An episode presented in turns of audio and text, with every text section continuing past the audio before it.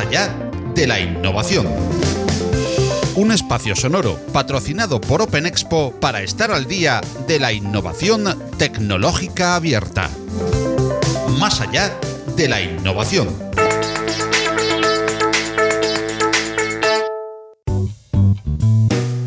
Hola, ¿qué tal? Eh, muy buenas a, todos y a todas en este crossover, en este programa eh, que más allá de la innovación eh, tiene el gusto de compartir con Compilando Podcast y con una de las figuras importantes dentro del mundo de GNU Linux, dentro del mundo del open source, dentro del mundo del software libre. Hoy tenemos el honor y el placer de tener con nosotros a Gael Dival. Bienvenido, Gael. Hola. Encantados eh, de saludarte, encantados eh, también eh, de tener con nosotros a nuestro compañero habitual en Más allá de la innovación, que ha compartido también en alguna ocasión crossover con Compilando Podcast y que en esta ocasión, pues aparte de poder intervenir y dialogar con nuestro invitado, va a ser nuestro excepcional traductor. Hola, ¿qué tal, Philippe Lardy? Hola, muy bien como siempre, pero eso sí, esta vez he explotado, ¿eh? Ha explotado Paco.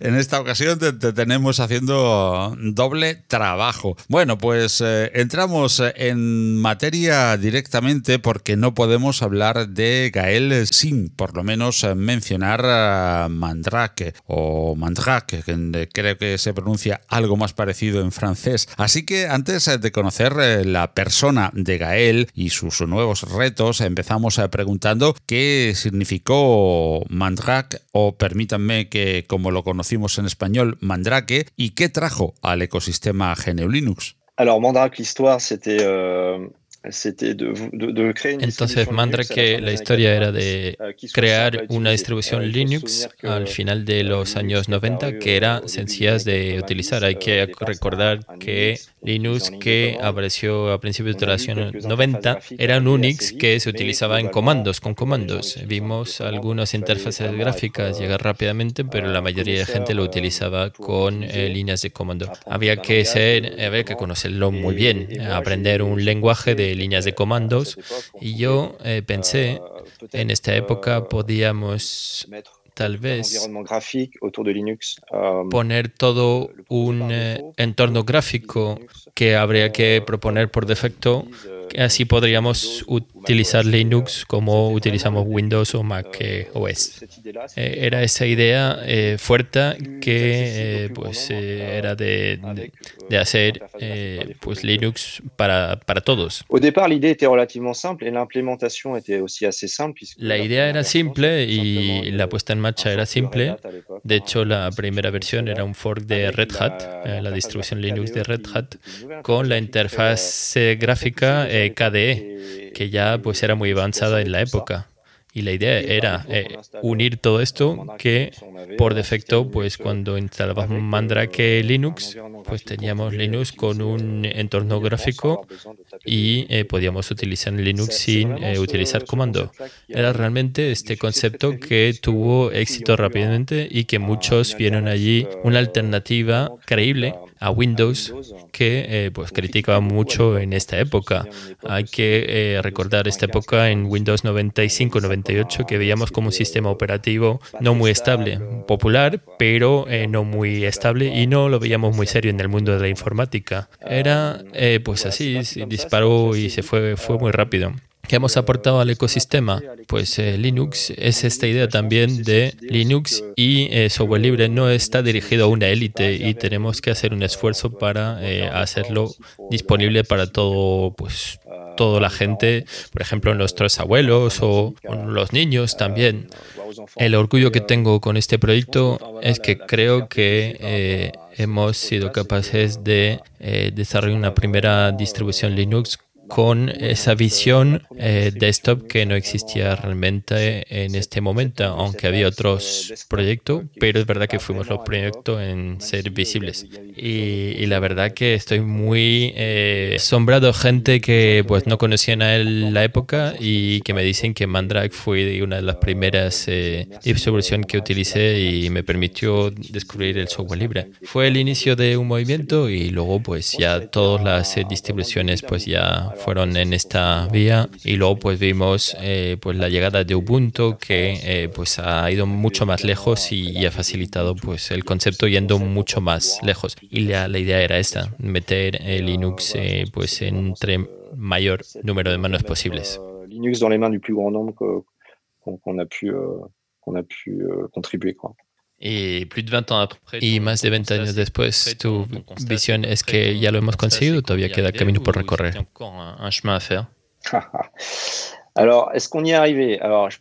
Podemos decir que Linux está en 70-80% de, del mercado. Es, eh, Linux hay en todos los sitios, en nuestras vidas, en las box de Internet también, pues aunque los usuarios no lo saben en los coches eléctricos. También Tesla es Linux que corre.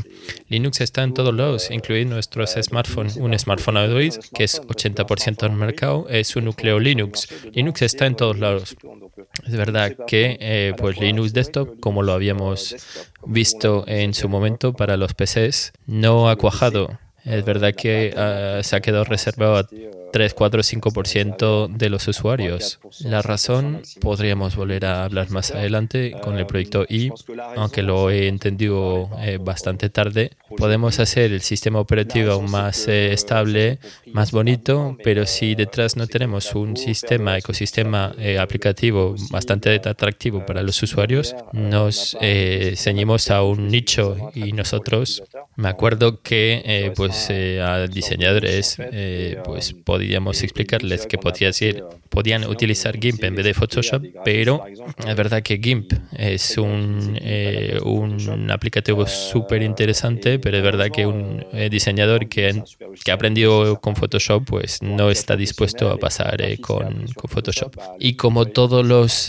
pues, aplicativos pues, han sido pensados para Windows, es verdad que ha sido un freno. Cada vez más pues tenemos aplicaciones web y Linux pues es verdad que en este este caso lo soporta muy bien. Tengo eh, mucha esperanza de que Linux podrá tener un espacio en, pues, en el PC y lo vemos en los Chromebooks de Google, por ejemplo. No es ni Windows ni macOS. Es una base Linux con web alrededor, porque la mayoría de aplicativos eh, son aplicaciones web. Et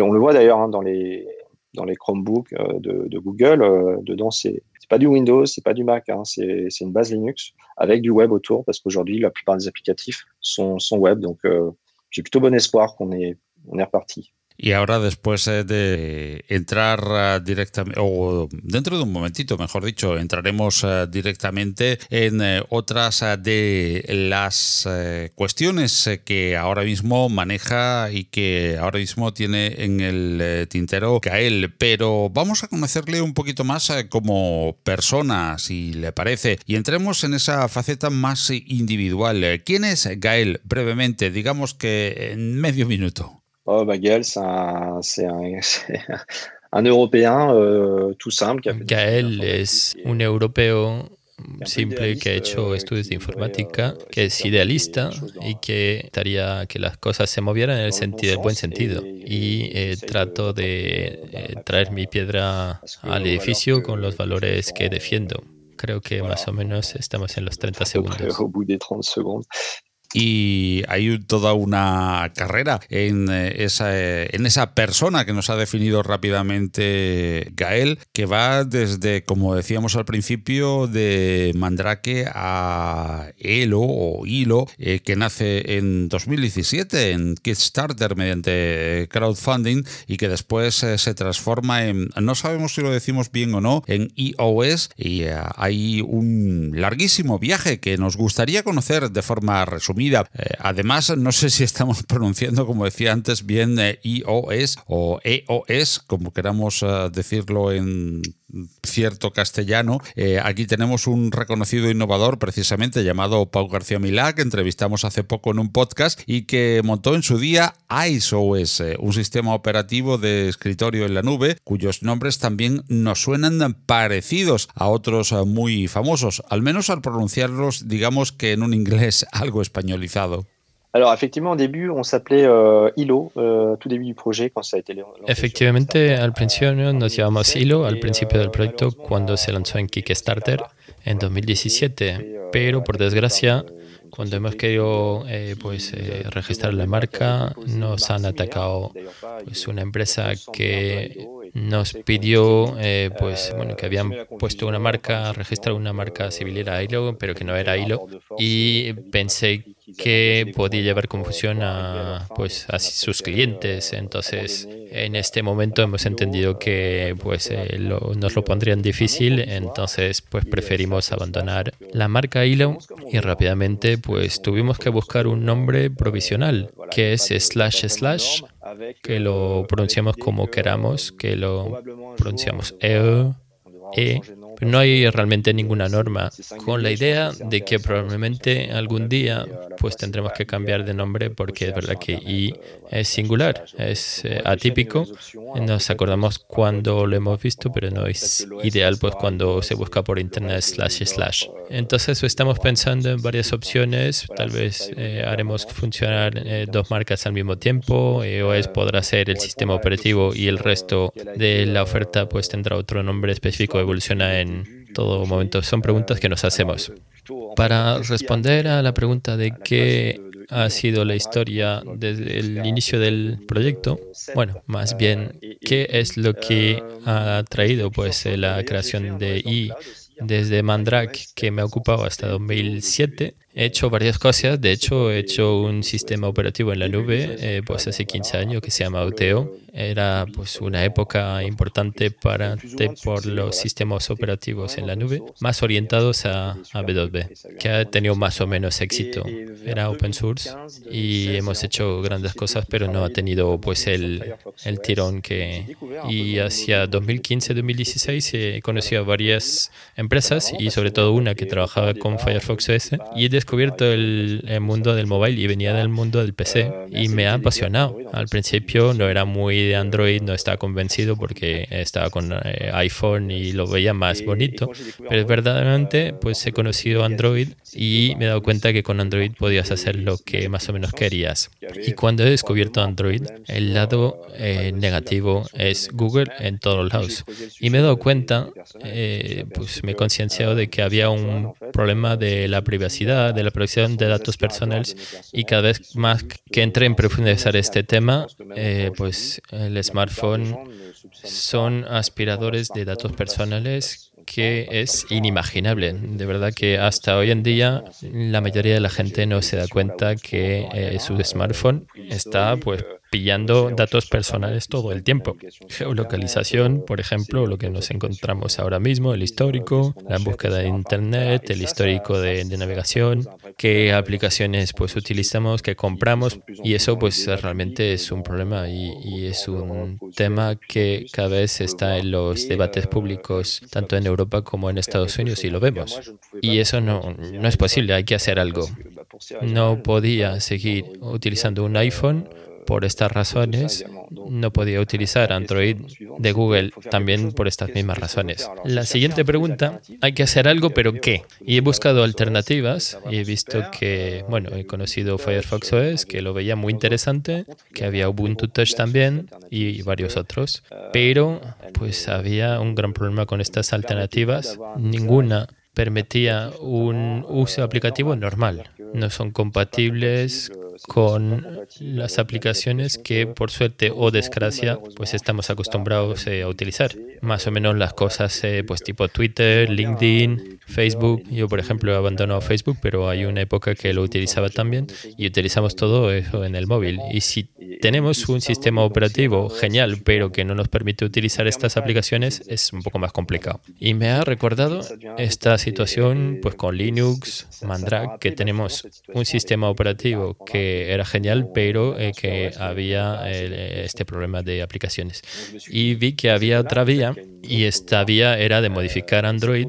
Es verdad que Android, pues por de base, es eh, compatible con las aplicaciones de Android, que es lo bonito. Aquí la idea era, pues, coger Android y quitar todas las cosas malas, pues que mandan datos, pero quedándose siendo compatible con las aplicaciones. Y me he lanzado en esto. cuerpo y alma. Y rápidamente me he dado cuenta que no había ningún bloqueo técnico que impedía hacer esto. En su momento, pues en esta época tenía otras eh, ocupaciones profesionales, eh, pero tenía que buscar dinero, probar eh, pues la idea y lancé Kickstarter a finales de 2017 y me llamó mucho la atención en el buen sentido de de cómo eh, fue acogido eh, pues esta campaña, porque mucha gente lo ha conocido en Kickstarter y, la prensa también, que, que, ha anunciado el proyecto y he tenido pues mensajes de todo el mundo que comentaban que hacía mucho tiempo que esperábamos un proyecto de este tipo y gracias por, por empezarlo. Y buscábamos en Kickstarter 25.000 euros y casi eh, conseguimos en mes y medio pues 100.000 euros.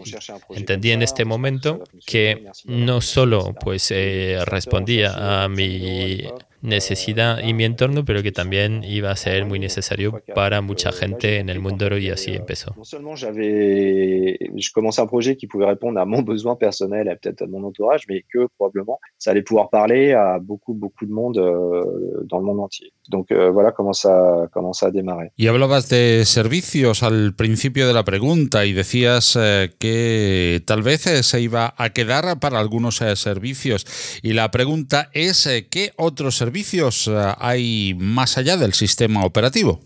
Oui, alors effectivement, c'est un bon point parce qu'on n'a on a pas que un système d'exploitation, parce qu'aujourd'hui... Euh, Efectivamente, es un euh, buen punto. No solo tenemos un sistema operativo, porque hoy en día el sistema operativo puede ejecutar una aplicación, pero en nuestros usos solemos tener un correo electrónico, un motor de búsqueda, aplicativo. Rápidamente hemos entendido que no solo hacía falta el sistema operativo, pero un mínimo de servicios en línea, pues eh, acompañando el, el, resto sobre una base Nextcloud y eh, pues integramos eh, pues soluciones que existen más que crearlas. Y hemos desarrollado este servicio en la nube para, por ejemplo, estocar las fotos en las fotos, buscarlas, buscarlas en línea, tener un calendario, un correo, editar pues como ficheros como en Google Docs o Office 365 y todo esto pues es parte de la oferta I, el sistema operativo y los servicios en línea. Y además eh, tenemos los smartphones, aunque lo hablaremos más adelante, pero desde hace mes y medio vendemos smartphones que están precargados con eh, iOS con esta voluntad de, que sea lo más fácil para la mayor número de gente posibles, porque eh, pues hay muchos usuarios que no saben utilizar, eh, instalar un sistema operativo en un smartphone. Y également des utilisateurs qui ne savent pas forcément installer un système d'exploitation sur un téléphone, ce qui euh, n'est pas toujours une mince affaire. Y Gael, cuando hablamos de los usos o quizás de los abusos de nuestros datos por eh, compañías como Google que han surgido en el mundo o que han hecho surgir en el mundo Linux un debate sobre la privacidad en ciertas distribuciones como son Ubuntu o Deepin por poner algunos ejemplos. ¿Crees que se está siguiendo en estas distribuciones una filosofía similar a la que lleva Google en algunos aspectos, por lo menos como forma de hacer negocio? Alors, je connais, je connais pas assez bien. Euh, no conozco suficientemente estos puntos para contestar con precisión, pero es verdad que lo suelo explicar eh, de manera recurrente. No es porque tenemos un producto open source que eh, generalmente pues, eh, pues es compliant con la privacidad eh, de eh, los datos y tenemos que andar con cuidado con eso. No hay que olvidar que no quiero pagar sobre Firefox y me encanta y lo utilizo también y, los oh, ayudo. Eh, pero por defecto, pues el motor de búsqueda es Google. no, no es raro porque es verdad que Google financia Firefox. Siempre hay esta tensión que existe entre el mundo del libre y el mundo de la privacidad y no siempre están alineados, aunque eh, pues van siempre en un punto común. Pero hay que andar con cuidado porque en algunos productos eh, open source eh, encontramos usos que no son pues totalmente compliant con pues los datos personales. No puedo contestar de manera precisa sobre Ubuntu Deepin, pero después es también responsabilidad de los usuarios de decir, oye, no me corresponde y quiero otra cosa, quiero otro modelo, un modelo más eh, virtuoso. Realmente es el tipo de feedback que me dan eh, porque comparamos iOS a un fork de Android que es LineageOS. De hecho, nosotros es un fork de LineageOS para hacer iOS. y varios dicen que iOS es pues, LineageOS con tres cambios, pero la realidad es muy diferente. LineageOS es un super proyecto open source que permite hacer muchísimas cosas que permite, por ejemplo, recompilarlo, modificarlo, llevarlo pues, a los teléfonos, pero en la BC pues, no está pensado para eh, la privacidad. De hecho, manda muchos datos a Google. Entonces, pues realmente volvemos al universo seguro rápidamente. No es porque es open source que es virtuoso eh, a nivel de privacidad. Intentamos hacer los dos. Intentamos ser open source y la privacidad. Y el open source en este caso nos permite, nos permite pues eh, trabajar en esta, en esta vía. De hecho, reivindicamos que somos uno de los mejores sistemas operativos para la privacidad y además lo, eh, pues, lo probamos pues, eh, facilitando el código fuente para compilar el sistema. Todo el código source qu'on met en place pour, pour compiler le, le système. Eh, je viens d'avoir une idée, je sais pas si ça existe. Hein, Acabo de tener una idea y no sé si existe. No estaría bien un equivalente del Nutri-Score para eh, las aplicaciones y los sistemas operativos. Todo lo que es código, un sistema ABCD con colores. Hemos empezado hace poco, por ejemplo, con eh, en Francia un test, bueno, un test, un ABCD con la reparación de aparatos. Faudrait que je regarde, mais je sais pas.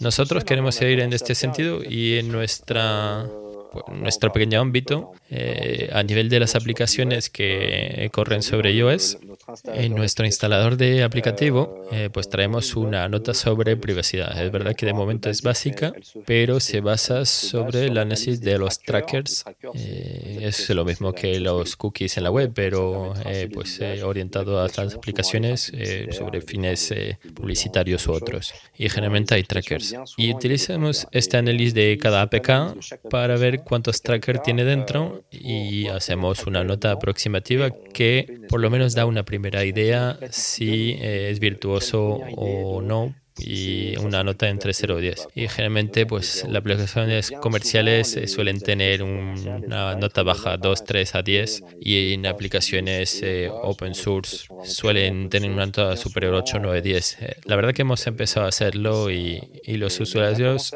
lo reclaman eh, pues tener una manera simple sin tener que hacer búsquedas complicadas si una aplicación es virtuosa o no. Y una de las pistas que vemos es eh, hacer un análisis, que hay proyectos eh, que han empezado, que a mirar las condiciones generales de uso para ver si realmente eh, pues son compatibles con la RGPD o generalmente con la protección de, de, los datos. La protección de datos. Ça fait partie vraiment des directions qu'on veut prendre pour la suite.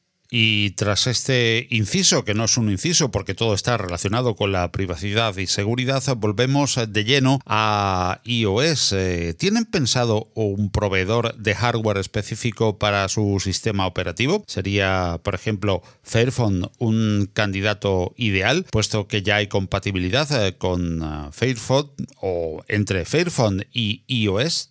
Oui, la question du matériel, effectivement, elle Sí, la pregunta del material es fundamental porque, porque hoy en día nuestros usuarios reclaman de manera general eh, smartphones preinstalados con el sistema iOS. De manera evidente, ahora mismo no somos bastante grande para ir a ver un fabricante, eh, un UDM, para pedirle un un smartphone específico para nosotros. ¿Por qué no somos bastante grandes?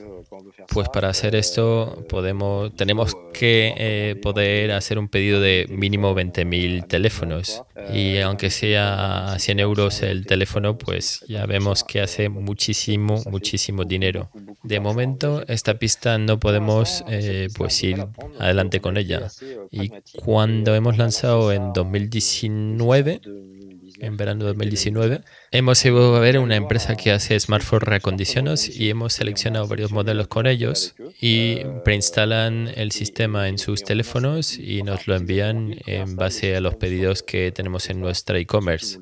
Y hemos empezado así con reacondicionado. Además, el reacondicionado está bastante bien con los valores eh, desarrollo sostenible y hay un momento pues eh, hemos tenido frustración porque no, no teníamos bastantes smartphones para poder responder a la demanda.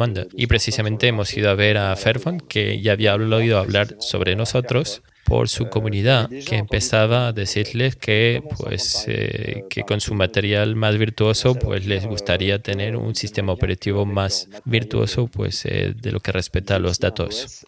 ya nos habían visto y muy rápidamente el vínculo se ha hecho muy rápidamente los hemos eh, encontrado en Amsterdam a principios de 2020 y rápidamente nos han ayudado para llevar el sistema operativo a Fairphone 3 y hemos podido lanzar en mayo, eh, junio de 2020, pues eh, un Fairphone con eh, iOS por defecto como sistema operativo y funciona muy bien. Los usuarios les encanta.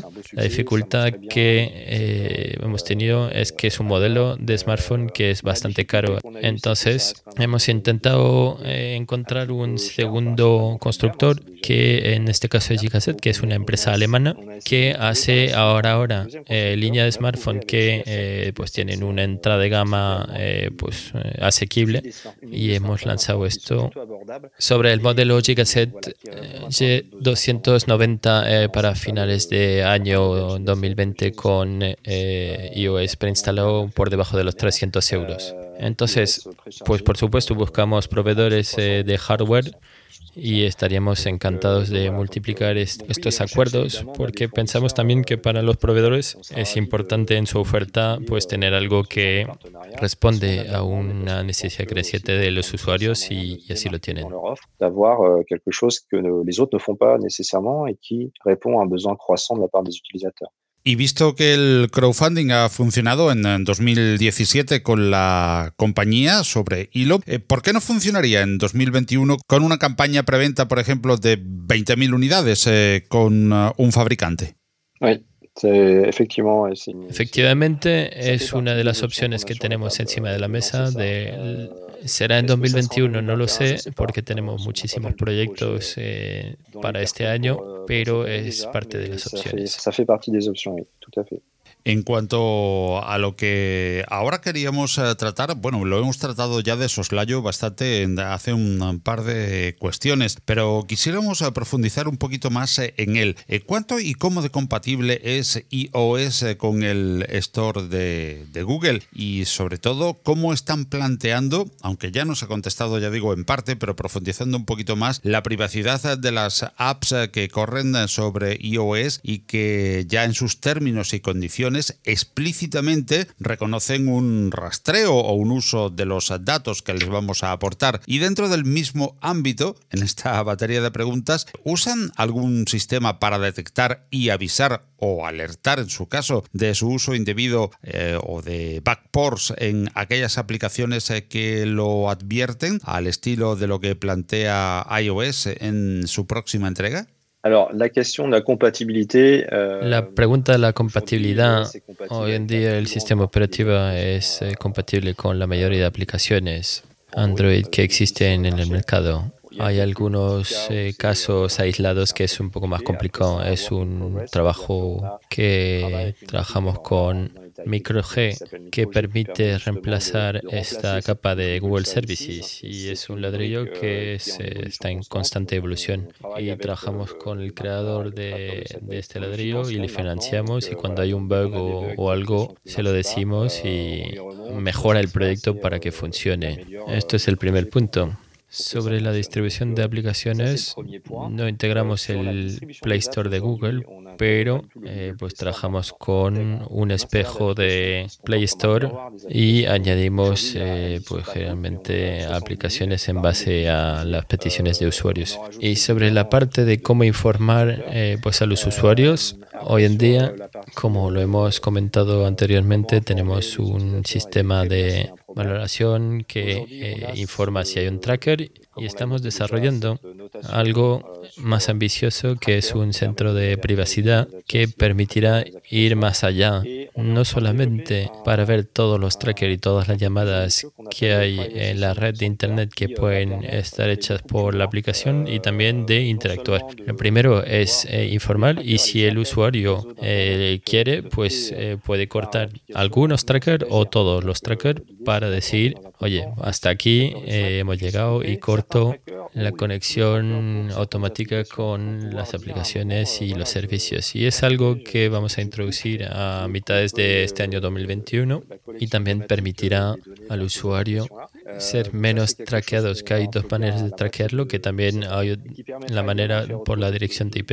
Y cuando eh, pues desee el usuario, podrá activar un sistema eh, pues basado en Tor que permitirá esconderse eh, pues detrás de dirección de IP que estarán cambiando de manera continua cuando navegan por Internet. Y también permitiremos al usuario decidir pues una geolocalización totalmente ficticia o random para eh, pues trampear el, sistema y por ejemplo podrán estar en Nueva York, una hora después en Pekín, después en Madrid o en el medio del Océano Pacífico, por ejemplo. Y eso pensamos que es parte de las herramientas que los usuarios quieren tener para eh, estar por debajo de los radares de manera permanente o cuando eh, pues lo deseen. El utilisateur souhaite avoir pour passer en dessous des radars, soit de manière permanente quand, quand il Ha, habido una, una, loca reflexión que, que, se me ocurría al principio de cuando Gael contestaba la, a, la, pregunta sobre, bueno, es, es compatible con la mayoría del, del, del store de, de, Google, eh, pero hay veces que para, para, mucha gente la mayoría es eh, que sea compatible con, con, WhatsApp y con Facebook, ¿no? Y luego puede haber mil o dos mil o tres mil o un millón de aplicaciones mucho más interesantes eh, que sean compatibles y casi no le, no, no le supone nada lo cual eso abriría una, una reflexión importante sobre el, uso de ciertas aplicaciones eh, que, que, se hacen sobre, sobre el smartphone. Pero bueno, sin, sin entrar en profundizar en, en ese aspecto, vamos a, a, abrir otro melón, como decimos aquí en España. ¿Detectáis eh, si hay interés eh, por iOS en China o en países cuyos regímenes parecen ofrecer, bueno, al menos un ámbito de libertad más frágil? Euh, Nosotros pensamos que nuestra vocación no es poner a disposición los dos millones o tres millones de aplicaciones móviles que existen. Preferimos ofrecer un contenido de calidad y disponible a la mayoría de gente. Claramente, en nuestra misión es enseñar a los usuarios que hay aplicaciones alternativas que pueden utilizar, más, por ejemplo, Mastodon en vez de Twitter. No eh, pues incentivamos a la gente a incentivar el WhatsApp.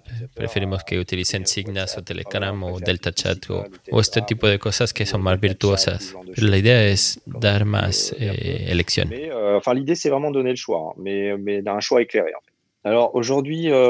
Hoy eh, no es verdad que no es muy relevante hemos eh, pues algunas señales de que los países como no Europa del Este, pero bueno, Rusia, hay un interés por lo que hacemos, ya nos han propuesto algunas funcionalidades que nos permitirían ir más allá, pues por ejemplo en eliminar lo que hay en nuestro teléfono. Tenemos dos, tres proyectos así.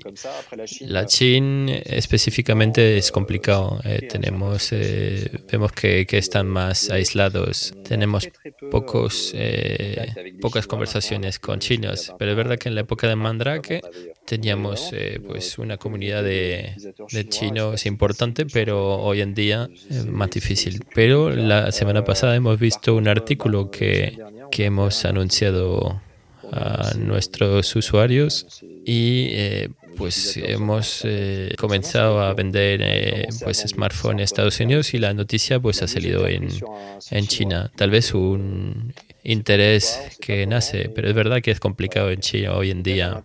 Claramente conozco a mucha gente que se habían ido a trabajar a China desde hace mucho tiempo y ahora están volviendo.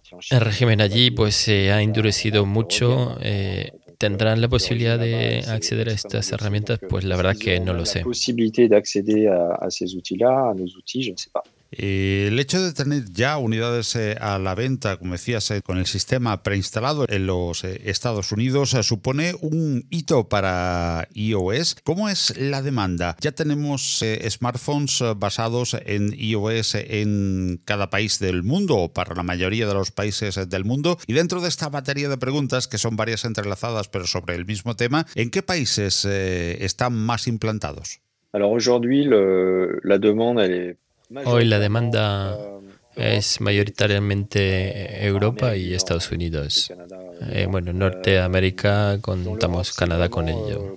Y dentro de Europa vendemos teléfonos en toda la Unión Europea.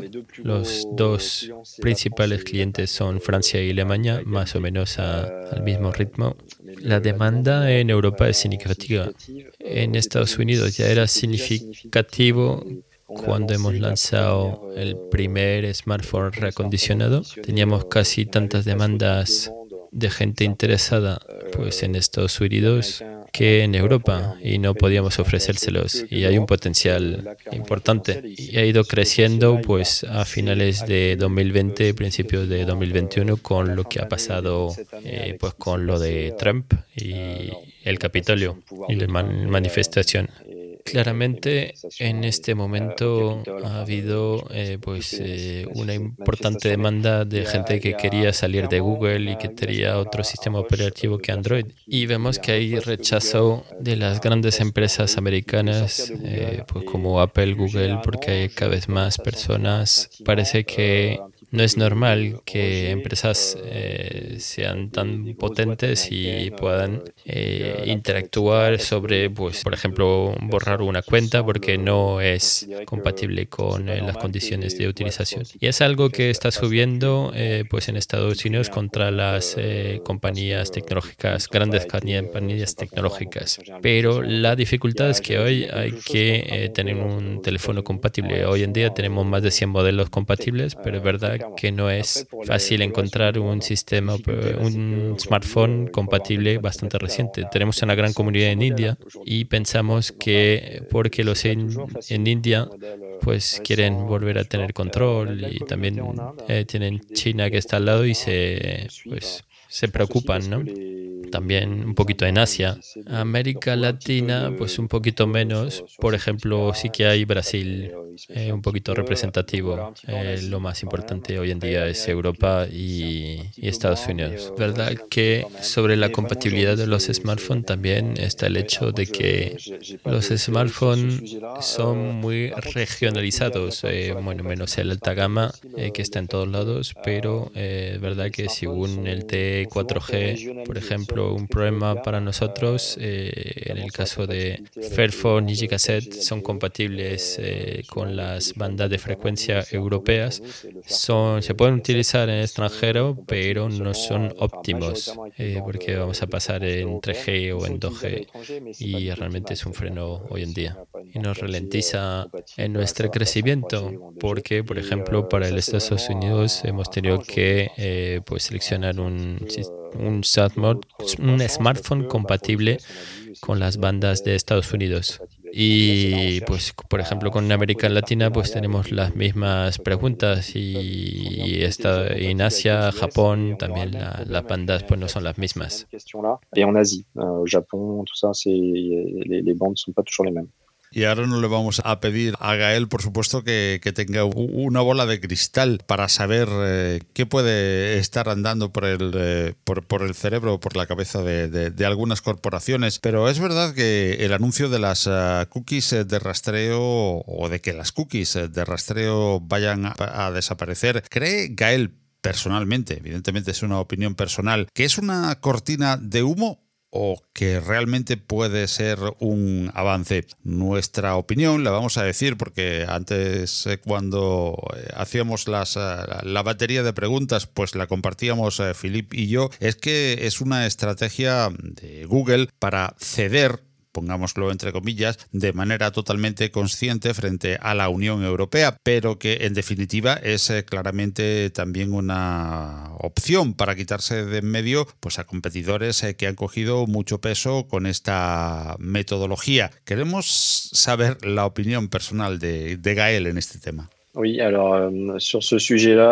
Sobre este tema hay que ver en los detalles. Hay varias eh, cosas que me vienen a la mente y la primera es que mm, es verdad que pues, no somos crédulos en este caso. Conocen la canción y saben dónde están sus intereses y si sus intereses estaban amenazados no habrían cedido tan rápidamente. Entonces eh, estoy claramente convencido que saben dónde van y de alguna manera u otra pues eh, traquearán a la gente y no hay ninguna duda. No tenemos que olvidar que Google que desde hace año y medio o dos años están comunicando sobre el respecto de la vida privada y suelen mezclar dos, tres temas. Y eh, pues suelen decir que la vida privada es que la seguridad eh, pues eh, sea mejor, pero la privacidad, la privacidad según Google es traes mis datos de manera segura hacia Google y no vemos las cosas de la misma manera. Después, hay que ver cómo concretamente se va a llevar a cabo. He leído cosas muy interesantes. Por ejemplo, he visto que van a utilizar el eh, navegador para decir cuál es el perfil de usuario. No será nominativo, pero si lo que he leído es correcto, eh, puede ser peor de lo que había antes no solo permitirá traquear, pero tal vez nos permitirá eh, pues conocer aún más a los usuarios. Eh, tenemos que ver a día de hoy cómo se va a desarrollar para eh, pues ver cómo avanza, pero la verdad que no soy no estoy no soy muy optimista frente a la vida privada. Por alguna parte, eh, pues el problema es que están vinculados con la publicidad y esto es lo que complica, pero lo, más sencillo sería parar de traquear a la gente, pero eh, pues es lo que es el modelo. Pero habría que diseñar pues la privacidad por defecto. Y, pero como es un modelo económico, pues eh, no lo pueden abandonar. Y si lo abandonan, pues eh, se van al, al, carajo. Y la verdad que estoy de acuerdo que eh, pues una de las ventajas es que va a permitir sacar mucha competencia que ahora pues están en pánico con estos temas. De, de concurrents donc ils doivent être un peu en panique euh, aujourd'hui sur ces sujets-là. Est-ce qu'on peut faire un simil entre euh, Google et la privacidad? Podemos euh, hacer un símil entre Google y la privacidad y en otro caso pues el open source y Microsoft como pasó en su momento. Podemos asemejarlo, ¿no? Una cosa con otra lo que pasó con Microsoft y el open source en su momento. Sur l'open source vraiment d'une manière totalement sincère et dévouée. Bueno, no sé sobre este tema. Hay que reconocer que Microsoft es mucho menos un problema eh, pues que lo que ha sido a finales de los años 90. Han trabajado mucho para suavizarlo, que también pienso porque el modelo ha cambiado. Antes Microsoft vendía sistema operativo Hoy en día hemos entendido que el sistema operativo es un commodity y que el eh, business model está en otro lado, las aplicaciones. Por ejemplo, Office para ellos es, eh, pues, mm, está genial para ellos eh, y también en la nube. Y me parece natural que pues se vayan al open source porque realmente no, ya no tiene. pues tal vez en su época fue una amenaza, pero hoy en día ya no lo es. Y no, no me parecería raro que cada vez más pues eh, liberen el código de, más y más cosas. Yo me acuerdo, eh, no era muy fan de Microsoft eh, pues porque creo que su modelo no era virtuoso y su producto no era muy bueno, pero por desgracia a día de hoy Microsoft no es tanto un problema, pero está reemplazado por un problema mucho más gordo porque pues con la privacidad con Google, con Facebook y, otras empresas de este tipo pues que, que tienen eh, pues efectos sobre la democracia, sobre la libertad. Eh, pues es una pena que hayamos resuelto un problema para que otro más eh, masivo nazca.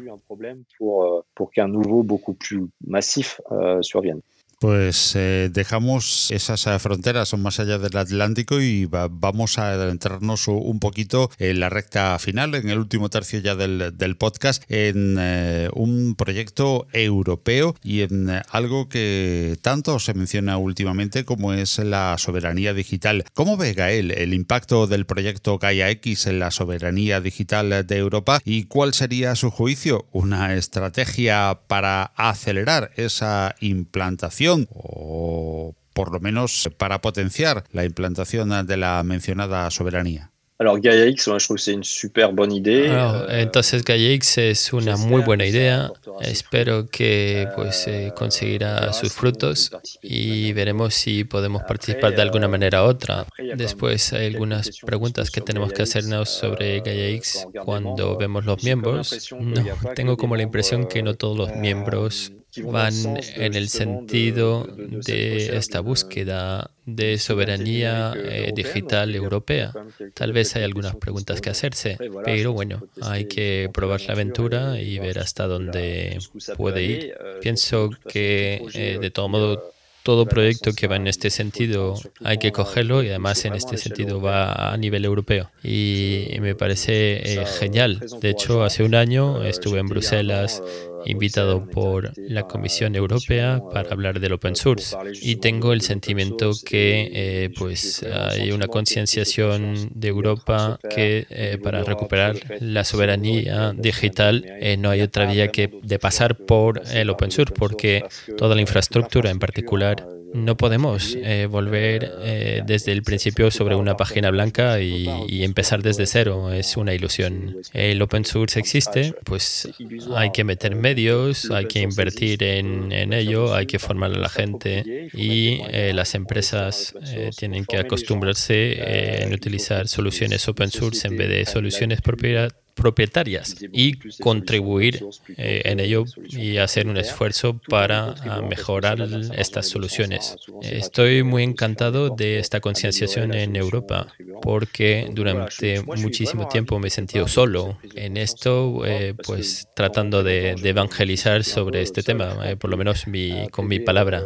Y ya veremos, es fundamental hoy en día y vemos los impactos que tiene y sobre todo pues la parte infraestructura no hay que olvidar que los sistemas operativos, eh, pues que eh, las fundaciones de todo esto, eh, pues que están basados sobre un sistema operativo, hay que poder manejarlo. No hay que olvidar que el tren, por ejemplo, del sistema operativo paseo y tenemos que coger el de cloud.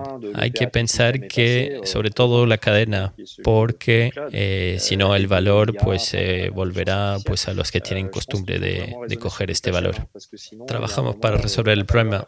Tenemos que ser conscientes, eh, pues la infraestructura es algo que, que me, me, encanta y estamos en una situación que la infraestructura está gestionada por los gigantes de Internet. Es como si los constructores de automóvil o un constructor de automóvil que hubiera sido tan grande, pues que construiría autopistas, por ejemplo, Fiat, Seat, Renault, y que podríamos solo eh, andar sobre estas autopistas con estas marcas, eh, pues sería una locura. Y nadie eh, pues querría de un mundo de este tipo.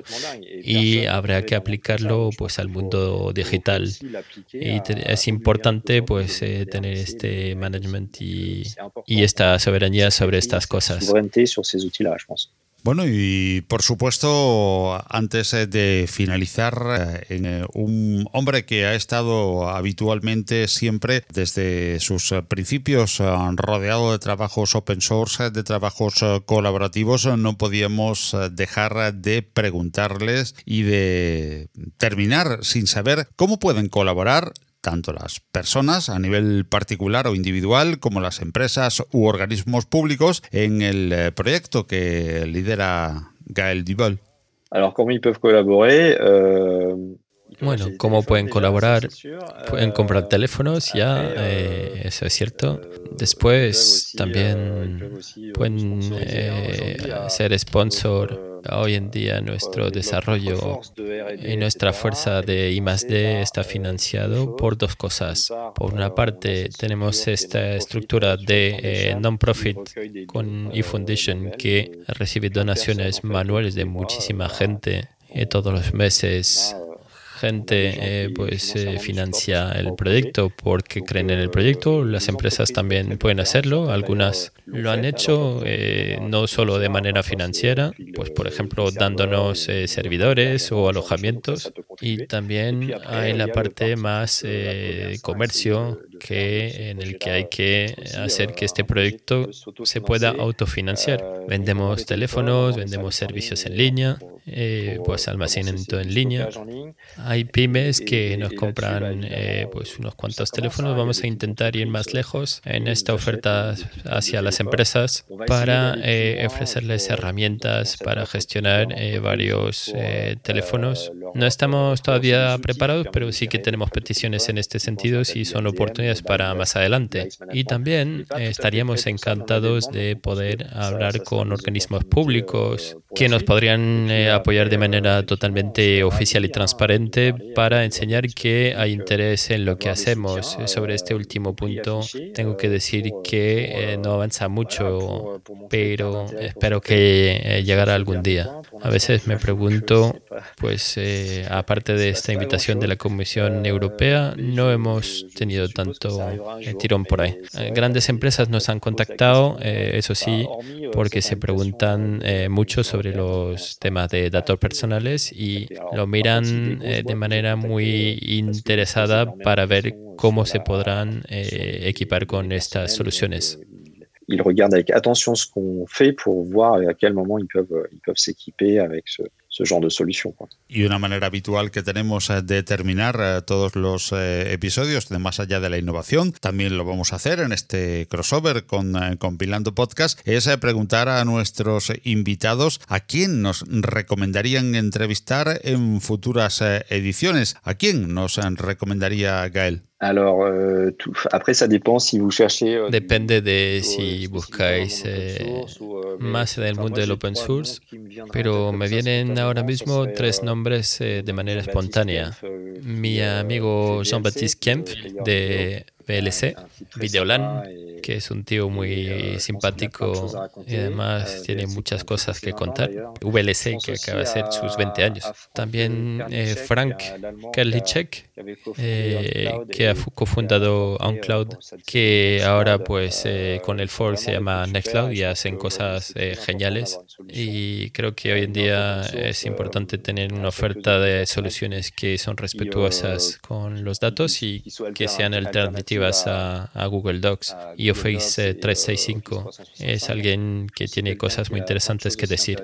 Y también, pues, no tanto en el mundo del open source, pero en el mundo del tech, eh, con la parte sostenible, está también Fairphone, que sería muy interesante eh, tener alguien de Fairphone, como por ejemplo su CEO o su ayuda técnica, eh, pues son las tres personas que me vienen a, a la mente. Deux, deux, trois suggestions comme ça qui viennent. Y en eh, este eh, capítulo de, recomendaciones le vamos a preguntar a buen seguro a Gael, pero a buen seguro eso que siempre preguntamos al final de Más allá de la innovación, de saber su concepto de innovación pero nos permitimos un pequeño inciso más de apenas un minuto para saber eh, otras eh, sugerencias muy rápidamente. Para enriquecer conocimientos, eh, Gael Duval nos podrá contar a modo de recomendación algunas de sus lecturas, también a lo mejor algo de sus películas favoritas o el tipo de cine que le gusta y, como no, en estos tiempos sus webs o blogs de referencia. Alors euh, oui, je, oui, question difficile parce que je, je, je lis. Pregunta difícil porque leo muchas cosas muy distintas y veo cosas muy distintas, cosas que me han llamado la atención hace poco. Por, Black Mirror, que es eh, verdad, que es anticipación sobre pues estos temas de vigilancia y tecnología, que, es genial. Es una serie que recomendaría también eh, la película de Social Dilemma, que es eh, pues magistral por la gente que no conoce estos temas, porque demuestra todos los mecanismos que permiten captar la audiencia y pues eh, hacer que el usuario pues se conecte, se vuelva a conectar y todo el sistema adictivo desarrolló eh, de manera voluntaria. Por ejemplo, en Facebook eh, pues es el caso. Es un documental muy apasionante. También tendría muchos títulos allí que comentar. Por ejemplo, David Graeber como 5.000 años de, historia de, de deuda. la verdad que sería sin fin si entramos y profundizamos en este tema. ¿La realidad supera a la ficción o al revés? ¿La ficción es cada vez, eh, podríamos decir, más real, por ejemplo, en el caso de la privacidad?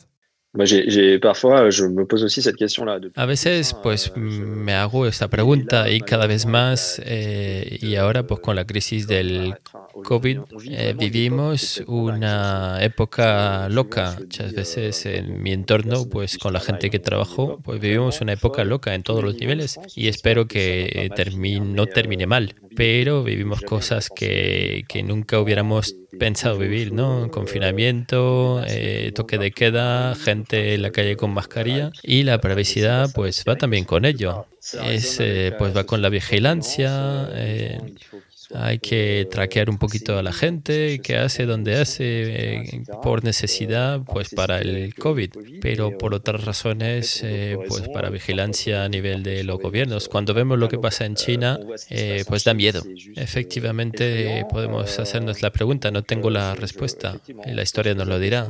Cuando leemos 1984 de Orwell, pues no tengo miedo que no estemos tan lejos. A veces, pues en algunos países puede que haya pasado este punto.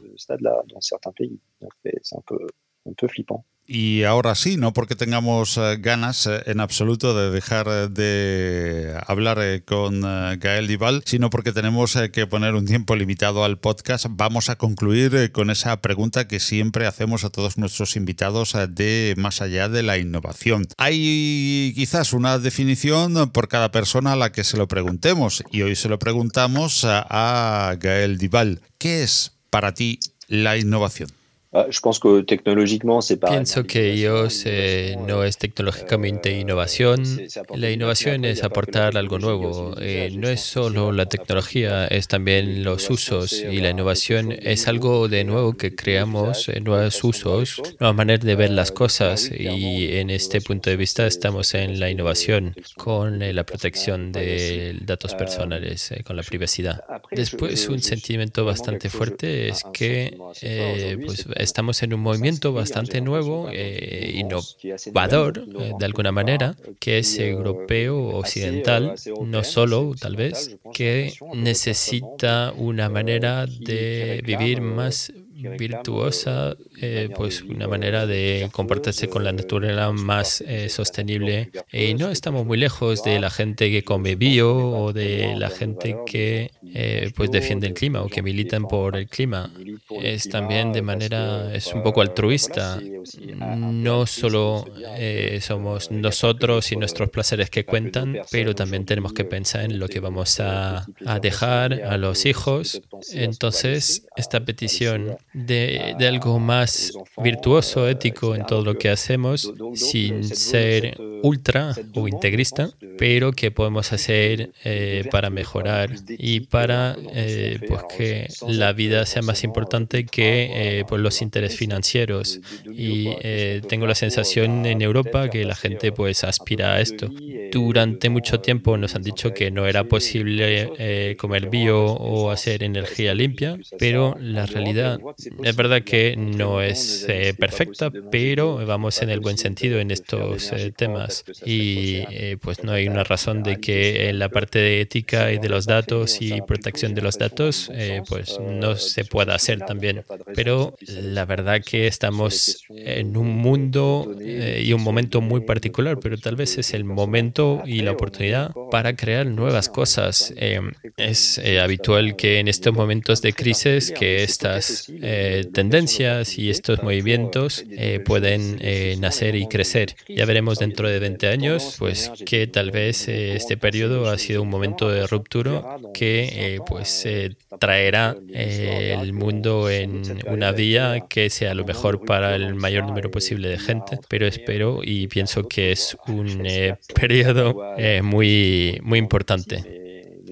Que, charnière. Bueno, pues son muchos los temas que nos hubiese encantado tratar en, en, una entrevista como esta, como asuntos relacionados con el cloud directamente, con eh, el eh, software as a service, las polémicas entre Estados Unidos y Huawei, por ejemplo, pero no terminaríamos nunca este, este episodio. Un episodio que para mí ha sido muy particular porque desde hace ya veintipico de años, un par de décadas, que se dice pronto, eh, no hay otro sistema operativo dentro de mis computadoras que no sea GNU Linux, en el mío y en el de muchas de mis familias. Pero es que por el año 98 aproximadamente, año arriba, año abajo, cayó en mis manos una distribución que en español era Mandrake, no Mandrake, lo siento, pero no, sabía pronunciarlo bien, era Mandrake, de leído tal cual, que con su KD1 me hizo descubrir este mundo del software libre. Entré simple y llanamente por curiosidad, después me empapé de su filosofía y me encantó la manera en que se podía y se hacía open source, se hacía software libre y lo que con él se podía conseguir. De ahí hasta trabajar con él, montar incluso pues hasta una productora de podcast en la que se trabaja solamente con software libre. Creo que ha tenido muchísimo que ver sin saberlo, evidentemente, Gael Dival. Por lo tanto, para mí ha sido un honor especial, como para muchos eh, probablemente, porque estuvo en el principio de esa popularización, como bien decía él mismo en la primera parte de la, de la cuestión, cuando decíamos que hablar de Gael Dival evidentemente es hablar de iOS ahora mismo, importantísimo proyecto, pero por supuesto también de esa historia viva de GNU Linux, del software libre y del open source, como ha sido Mandrake o Mandrake. Es eh, para mí un honor especial y nos gustaría seguir hablando con Gael, por lo tanto, en francés creo que revoir y ahora Felipe, que bien nos hace el traductor, pues eh, nos dirá que es eh, adiós y creo que aviantó es hasta luego. Así que en este caso, más bien eh, nos vale un aviantó con Gael porque nos gustaría muchísimo que pudiésemos continuar hablando de esas cosas que han quedado en el tintero en otros de los espacios y de fórmulas de comunicación de Open Expo o en la propia Open Expo Virtual Experience del, del 2021 sería genial tenerlo también el próximo mes de junio. Así que un hasta luego es lo que podemos decirle a Gael Duval, al que quisiésemos eh, tener de nuevo para seguir hablando de muchas cosas que nos han quedado por comentar. Gracias a vosotros y será un placer encontraros en Open Expo Virtual Experience. Estaré encantado de participar y espero pues poder conoceros físicamente en España cuando podremos tener una vida más o menos normal. Pero ha sido un placer tener esta conversación con vosotros dos.